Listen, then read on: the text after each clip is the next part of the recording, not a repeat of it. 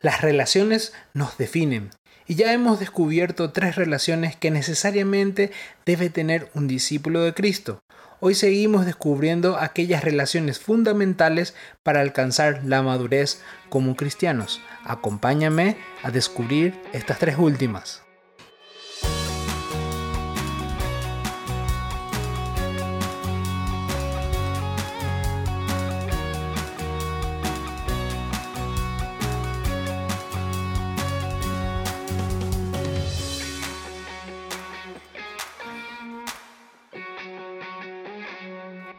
Sean bienvenidos al podcast. Si estos se callan, gritarán las piedras. Por su servidor y amigo Zacarías Jiménez. Es un gusto y una bendición estar de nuevo compartiendo con todos ustedes. Hoy nuevamente continuamos con un tema maravilloso. En el anterior podcast ya empezamos a desarrollar tres de las seis relaciones que son fundamentales para ser discípulos de Cristo. Estas relaciones no se pueden vivir aisladamente, sino que son un todo para alcanzar la madurez en nuestra vida espiritual. Aquel que no procura crecer en sus relaciones es muy difícil que logre seguir avanzando, pues somos seres que necesitamos relacionarnos. Ya hemos descubierto tres, la relación con el Padre, con Jesús y con el Espíritu Santo. Ahora nos toca completar las relaciones para ser realmente verdaderos discípulos. Para comprender mejor este tema, te invito a que escuches el podcast anterior, en donde he desarrollado de forma amplia las primeras tres relaciones que acabo de mencionar. Todo esto lo encontrarás en un libro maravilloso, que se tiene por título Formación de Discípulos de José Prado Flores. Antes de empezar a desarrollar nuestro tema de hoy, no, te olvides de dar clic al botón de seguir y de suscripción desde la plataforma en que me estés escuchando, para que así puedas recibir las notificaciones de cuando subo nuevos contenidos. Puedes seguirme también en mis redes sociales. Me encontrarás en Facebook e Instagram como Zacarías Jiménez o arroba Zacarías Jiménez PI. Ahí subo reflexiones y otros contenidos. También puedes contactarme al email zacariasjiménez.com, donde puedes escribirme tus opiniones, testimonios o recomendarme algún tema que te gustaría que esté tratando. Y lo más importante, comparte este contenido con aquellos que puedan necesitarlo. La meta es llegar a más personas para seguir creciendo en nuestra relación con Cristo Jesús. En el anterior podcast fuimos desarrollando las relaciones que debe tener el discípulo. Desarrollamos las primeras tres que precisamente tienen una vital importancia. Vamos a hacer un pequeño repaso de lo que estuvimos hablando. En el primer punto hablamos que el discípulo tiene que tener una relación con Dios, con Dios como su Padre. Eso implica que se tenga una relación de confianza, una relación de amor. No se puede solamente comprender el amor de Dios, sino que es necesario tener una experiencia de ese amor restaurador. Descubrimos que la segunda relación que debe tener también el discípulo es con Jesús como su maestro, el cual exige ser exclusivo en la vida del discípulo. Él excluye a los demás maestros. Él quiere ser el principal. Y descubrimos que esta relación tiene sus características. Primero, que el discípulo es llamado por el maestro. Es necesario tener esa experiencia de ser llamado por el maestro. El discípulo es aquel que se sienta a los pies del maestro. Descubre que lo más importante es estar a los pies de aquel que es la fuente de toda sabiduría. Al estar a sus pies, escucha al maestro. Se toma el tiempo de escuchar aquello que el maestro tiene que decir. El discípulo le cree a su maestro. Pero no por obligación, porque sino, pues, sino más bien porque tiene plena confianza en él. Por eso le sigue. Le sigue porque sabe que con él vale la pena. Y al seguirle también le obedece. Estas son las características realmente que debe tener el discípulo con Jesús en su relación con Jesús como maestro. Estas características reflejan la relación que cada uno debe tener con Jesús en su vida. No se puede tomar solo un elemento y el resto omitirlo. Y, tenemos que entender en el, el último relacionamiento que hemos tratado en el anterior podcast es precisamente con el Espíritu Santo como guía. Debemos de dejar que el Espíritu Santo guíe nuestros pasos y nos ayude a desear las cosas divinas y así profundizar en sus promesas. Es el Espíritu Santo el que nos da la fortaleza, que nos da la convicción para llevar adelante el Evangelio. Y fruto de todo esto, más de uno habrá pensado que solamente estas tres bastan en su relación con, como discípulo de Cristo, que no es necesario nada más. Más de uno va a decir, ¿qué más se puede realmente decir o qué más se puede complementar a estas tres? Porque estamos hablando de una relación con el Padre, Hijo y Espíritu Santo. Más de uno incluso va a preferir quedarse con estas tres y ya no escuchar lo demás, ya no intentar lo demás. Pero vamos a descubrir que estas tres que vamos a desarrollar hoy también son muy necesarios. Son seis cosas que debemos de tener como discípulos de Cristo, como discípulos que están a los pies del Maestro.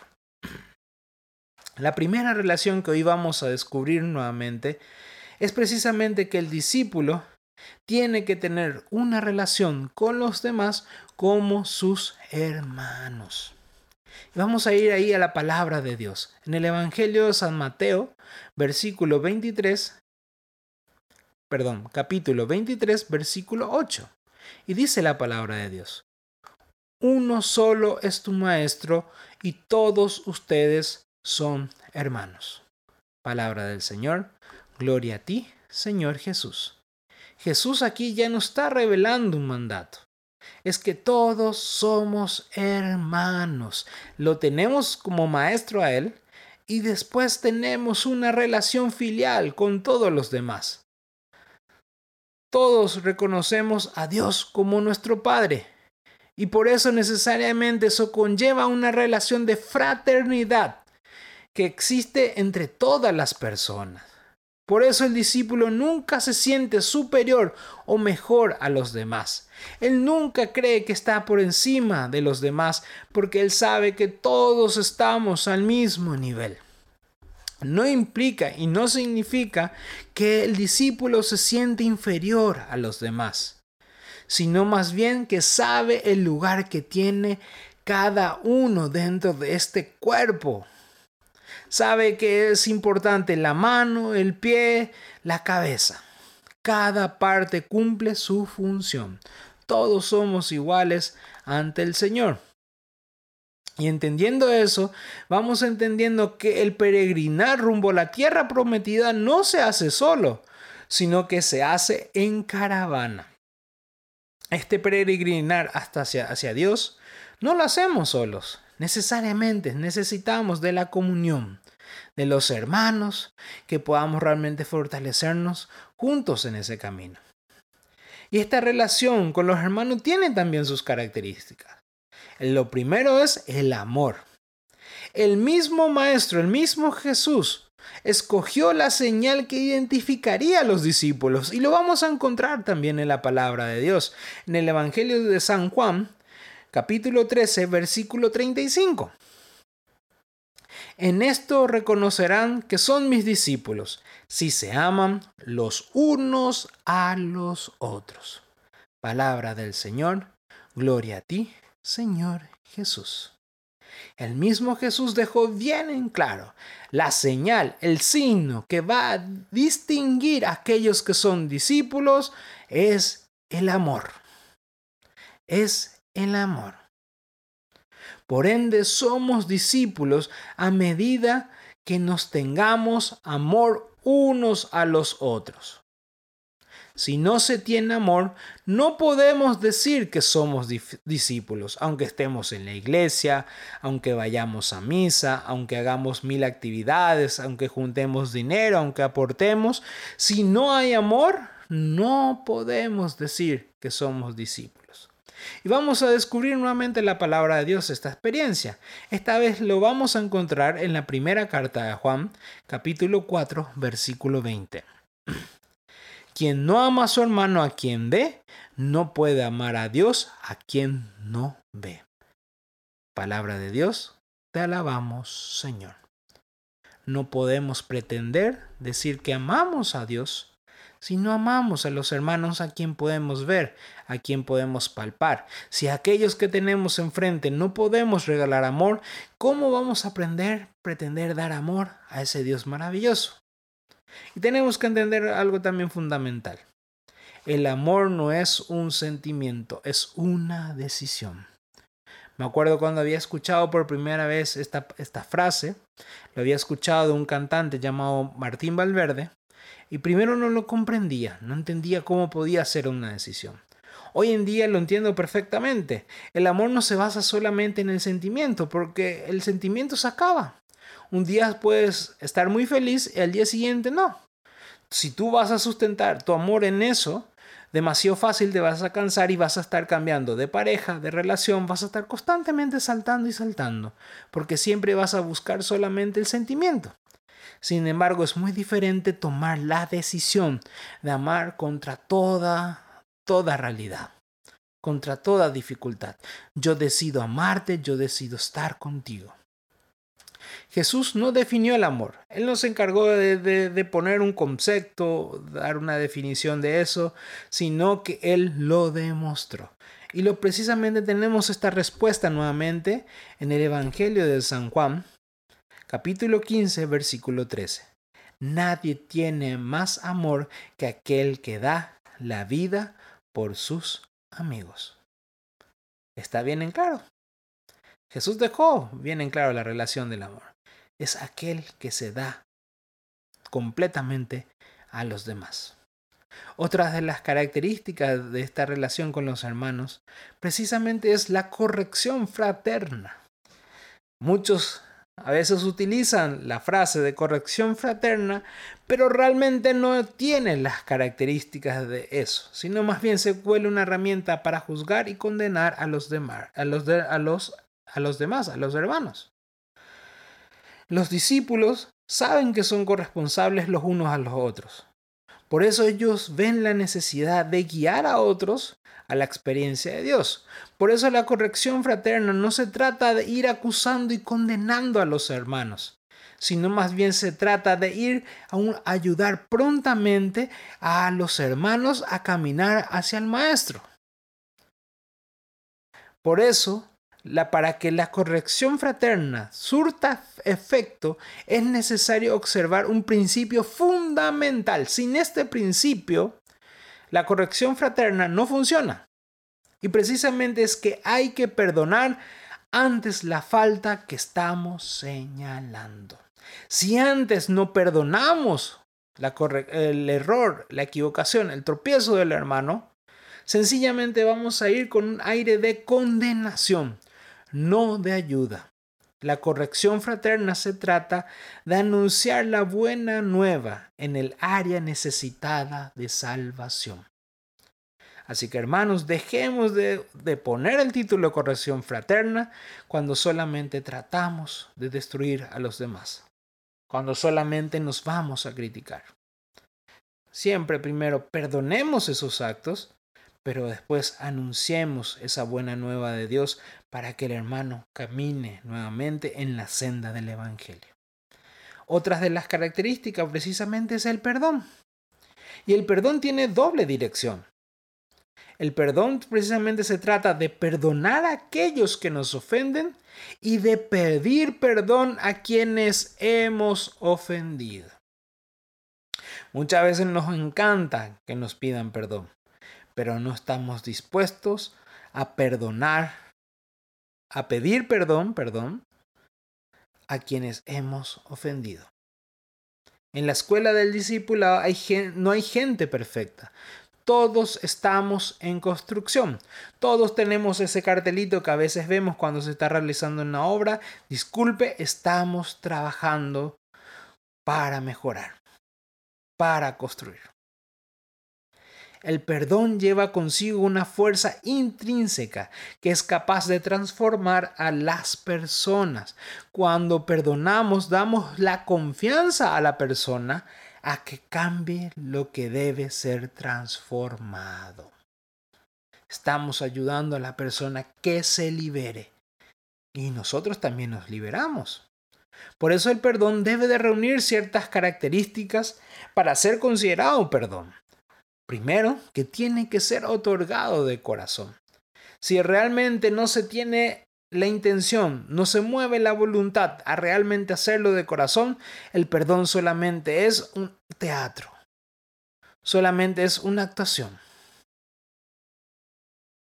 Por eso también es necesario de pedir perdón aunque la otra persona no lo pida. No es voy a esperar que él me pida. No, yo tengo que hacer el acto del perdón aunque la persona no me lo esté pidiendo. Yo tengo que perdonar. Y por último es sin límite. Esto lo dejó bien en claro Jesús cuando precisamente hablaba de hay que perdonar 70 veces 7, siempre.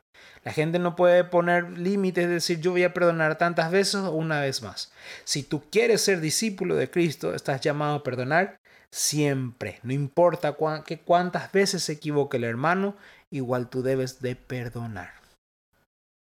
Y no se trata, hermanos, solamente de pedir perdón a aquellos quienes tenemos conciencia de haber ofendido, sino que también debemos de pedir perdón a aquellos que sentimos que hemos ofendido. No importa que cuántas razones tengamos para decir que nosotros no nos equivocamos. Si es necesario para restaurar una relación, para restaurar realmente un corazón, pedir perdón, lo hacemos como discípulos. Seguimos el ejemplo de nuestro Maestro. La segunda relación que como discípulos debemos de tener en cuenta son con las cosas de este mundo en libertad. Las cosas de este mundo en libertad. El discípulo es libre de toda atadura material. El discípulo no está supeditado a las cosas materiales de este mundo. Su movimiento, su corazón no está supeditado a lo que tiene o deja de tener. El discípulo no se encuentra aferrado a nada, a nada, porque no quiere que nada le impida vivir o defender el reino de Dios. Por eso no se ata nada, porque él no quiere que nada le impida amar a Dios con toda locura.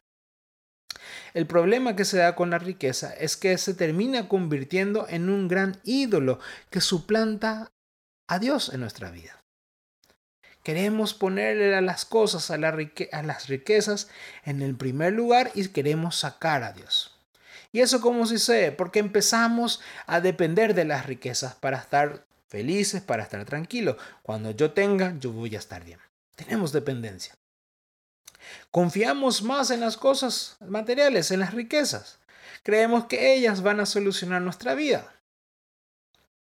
Incluso y al final terminamos sirviendo y entregándonos a Él.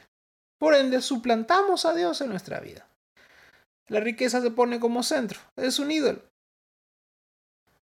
También tenemos que entender que la riqueza termina por endurecer el corazón ante las necesidades de los demás. Cuando más buscamos, más endurecemos nuestro corazón y más indiferentes somos a nuestros hermanos. La ambición es origen de todos los males.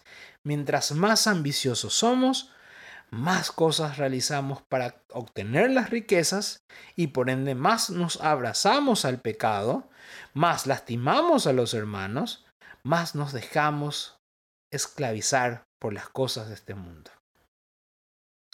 La, pobreza tiene su valor y no radica, perdón, no radica su valor necesariamente en sí misma, sino que va enmarcado de tres actitudes. Uno es la dependencia total e incondicional de Dios en todos los campos, en el trabajo, en lo intelectual, en lo emocional. Ponemos toda nuestra dependencia en ese Dios maravilloso. Por ende, la pobreza tiene como consecuencia el amor. El discípulo ama a los demás, por eso comparte lo que tiene. Y por último, produce libertad para servir más y mejor en el reino. La pobreza nos ayuda, pero no es la pobreza solamente decir de, andar en indigencia, sino que el no estar atado a las cosas del mundo nos permite servir con libertad. nos permite, nos permite realmente entregarnos completamente a los demás. Muchas veces, por las cosas materiales, no somos capaces de servir a los hermanos.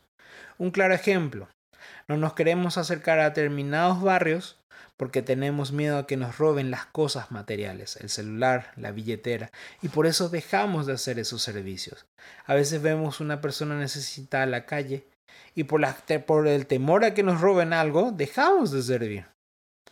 No somos capaces de dejar las cosas materiales para ir a ayudar a los hermanos, y mucho menos estar en las cosas de Dios. Por eso la pobreza no se trata de vivir en la indigencia sino que se trata de ser libre para dar todo por el reino, para dar todo para defenderlo.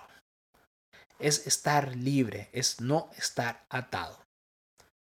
Por eso también se trata de administrar las cosas que tenemos con los criterios evangélicos. No está mal que tú tengas cosas materiales, sino que tú sepas administrarlo con criterio evangélico. Porque recuerda, sin nada venimos y sin nada nos vamos.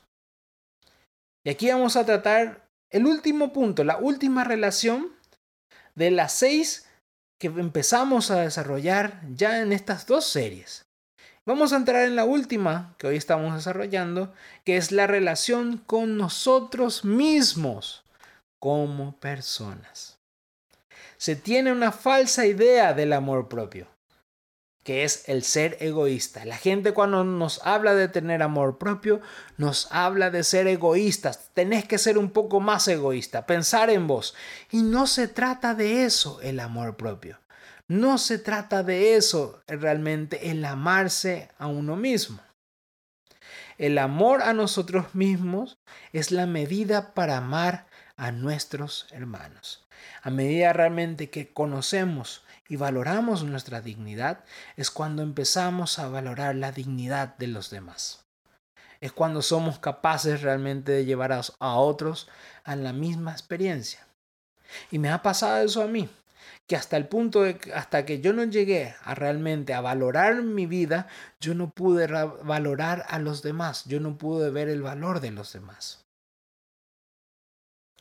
Por eso el problema más grande para amar a los otros no son ellos mismos, sino más bien el problema se da que nosotros rechazamos o repelemos aquello que no aceptamos en nosotros mismos. Nosotros realmente lo que no nos gusta de los demás es lo que a nosotros no nos gusta de nosotros. Por eso es necesario tener clara conciencia de nuestro valor como personas con posibilidad de amar y con la dignidad suficiente de ser amados. Nunca voy a olvidar esa experiencia que Dios permitió que yo pueda descubrir eso en mi día a día, descubrir que yo no iba a poder amar a los demás si antes no me amaba. Me pasó que yo quería tener una relación de pareja, nunca me funcionaba hasta que Dios me hizo llegar una carta en donde Él me decía al corazón, déjate amar, apréndete a amarte a ti mismo, apréndete a, a, llenarte de mi amor y ahí tú vas a poder amar a los demás, ahí vas a poder incluso recibir amor de los demás. El discípulo se valora como persona sabiendo que su vida en su vida se ha pagado un precio grande, que es la sangre del Hijo de Dios. El discípulo no se menosprecia, él no se achica, él no se arrodilla ante las cosas del mundo, él sabe su valor, él conoce lo que hay en su corazón y en su historia. Por eso no renuncia a lo que sabe que él lo merece. No renuncia por nada a las cosas del mundo porque Él sabe su valor. Hemos terminado con esto de hablar de las, relaciones que tiene que tener el discípulo para alcanzar su madurez. Estas relaciones son la carta de presentación que tiene el discípulo.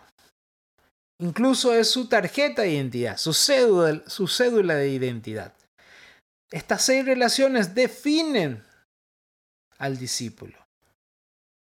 No podemos decir que somos discípulos de Cristo si no vivimos íntegramente estas seis relaciones.